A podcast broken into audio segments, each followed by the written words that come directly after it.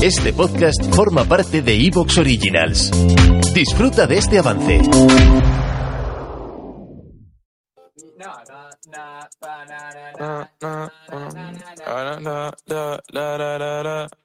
When I popped off, then your girl gave me just a little bit of that chop. Baby, so cold, he from the north, he from the Canada. Bankroll so low, I got nothing. I said I a drop, ran up dope. I shot my wrist, it go like sha sha sha, sha sha sha. I got your face singing la la la la, la la. I shot my wrist, it go like sha sha sha, sha sha sha. I got your face singing la la la la, la la la.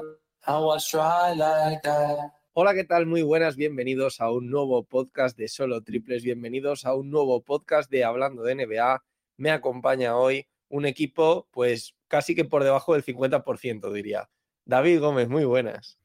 Muy buenas, Javier. Un día más aquí eh, colaborando, no como alguien que, que se escaquea.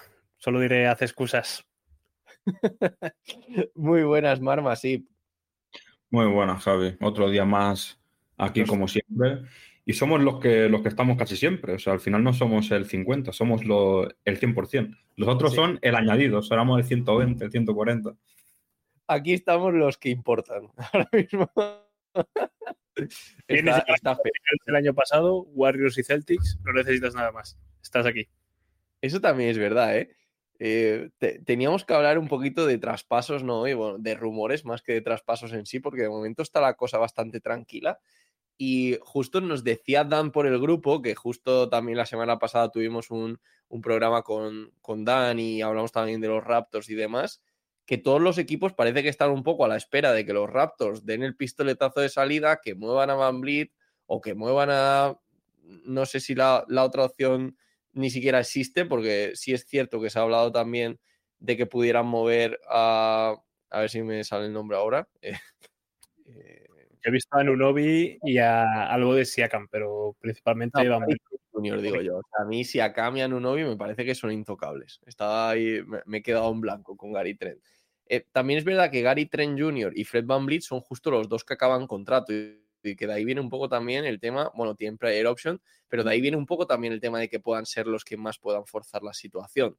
En general en la NBA se habla, por supuesto, de los Houston Rockets, porque tienen a Eric Gordon todavía, aunque parezca que no, sigue por ahí. Tienen también eh, mm, situaciones de traspaso, equipos como Charlotte Hornets, que están yendo muy mal este año, también por culpa de las lesiones, ¿no? Y bueno, es cierto que no veo a la Melo Ball saliendo ni mucho menos, pero sí que pueden a lo mejor mover a otro jugador, no sé si Gordon Hayward, no sé si Terry Rozier, no, no sé por dónde pueden moverse, ¿no? Pero seguro que algún movimiento hay. Se ha hablado mucho de Kelly Oubre últimamente también.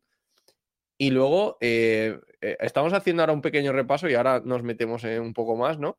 Pero también otro que veía y que se está hablando mucho últimamente, y justo también se ha empezado a hablar también de los Raptors, estoy repitiendo mucho también, Jacob Poelt.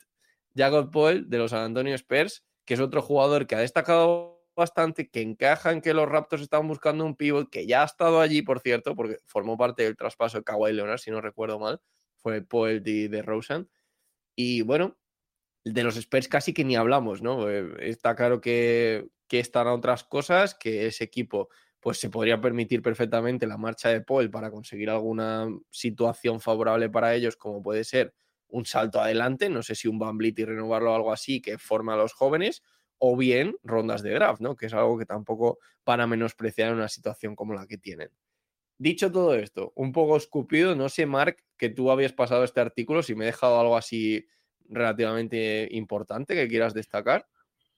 Sí, bueno, como has dicho tú, eh, eh, Raptors es el equipo que muchos están esperando a ver para, para moverse en el, en el deadline, pero también está Atlanta Hawks que quiere que quieren mover a Collins desde hace mucho tiempo ya.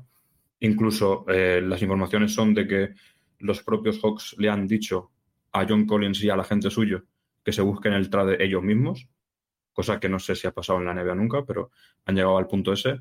Y Crowder también está en el, en el trade block por parte de Phoenix Suns. Entonces son muchos jugadores, pero no son jugadores. ¿eh? que justo es uno de los que más está sonando, no porque los Pistons lo quieran mover, pero sí porque el resto de la NBA está pendiente de un jugador que está haciendo un temporada. Y el precio no es muy elevado, porque he leído por ahí que, que pedían primera ronda no, no protegida. Ya está.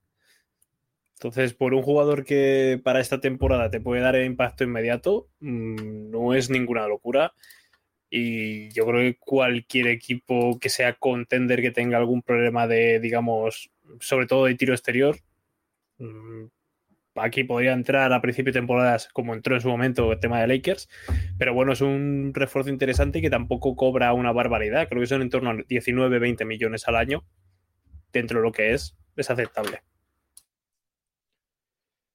Eh, veo también por aquí que hay alguna cosilla sobre si podría haber un traspaso de los Clippers con John Wall. Por supuesto, no hay que olvidar nunca los Lakers, ¿no? Que siempre están ahí a la escucha de cualquier posible traspaso que pueda haber.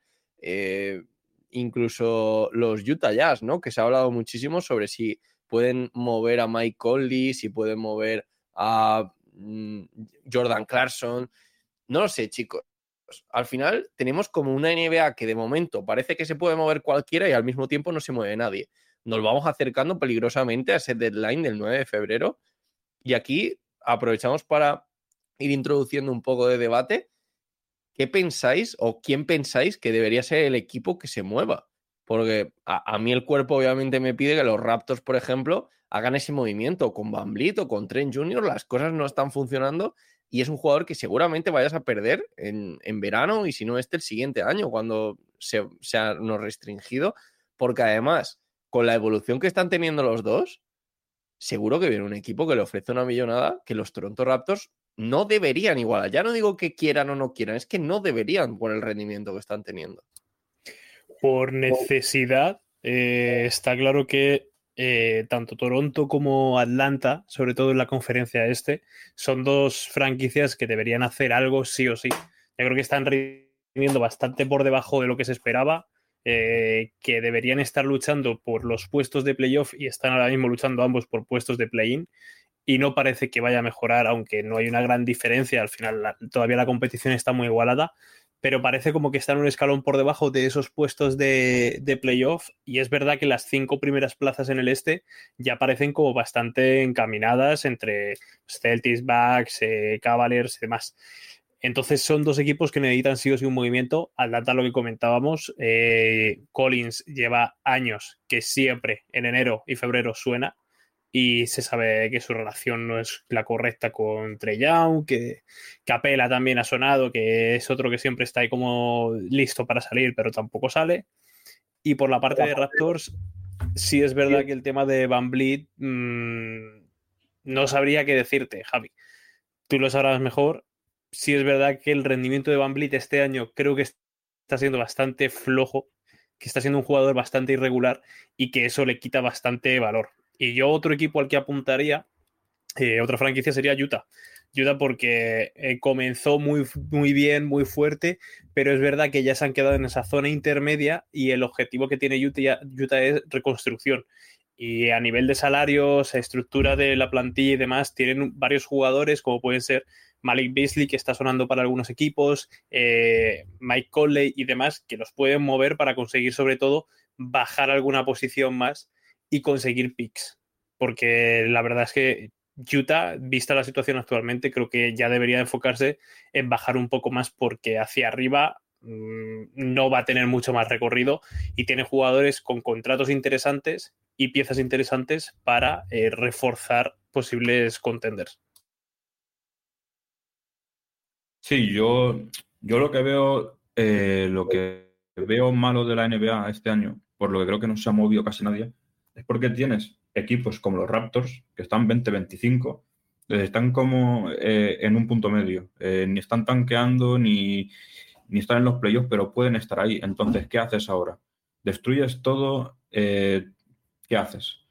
y creo que es el problema de la NBA a día de hoy pero es que no es destruir todo. Es verdad que las clasificaciones, ¿no? Tú las ves y hay veces que entre el 14 y el décimo, noveno, incluso el octavo, creo que ha habido momentos en que los Raptors, estando el 14, estaban a 3, 4, 5 victorias de la sexta posición. De la sexta, que te da acceso directo a los playoffs. Entonces, es verdad que esa compresión de la clasificación media hace que muchos equipos estén en una situación donde no saben si ir hacia un lado, si ir hacia el otro, si moverse o no moverse. Pero, caray, casi que los Raptors, con el paso atrás que han demostrado este año, es lo que más me choca, ¿no? Porque, aparte, eh, se señala muy fácil a los culpables, ¿no? Porque de vez en cuando se hace un buen partido Van Vliet, pero todo el mundo tiene la sensación en Toronto cuando vemos los partidos que Van es un problema, incluso en defensa, que siempre ha sido una virtud suya.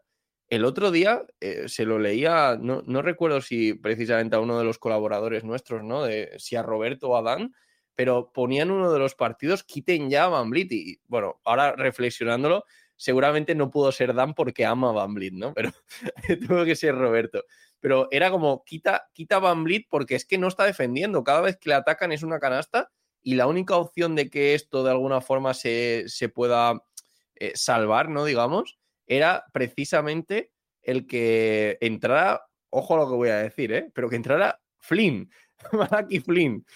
o sea, que no ha jugado una miseria esta temporada.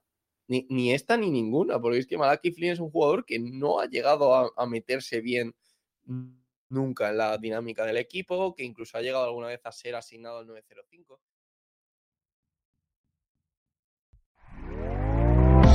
¿Te está gustando lo que escuchas? Este podcast forma parte de Evox Originals y puedes escucharlo completo y gratis desde la aplicación de Evox.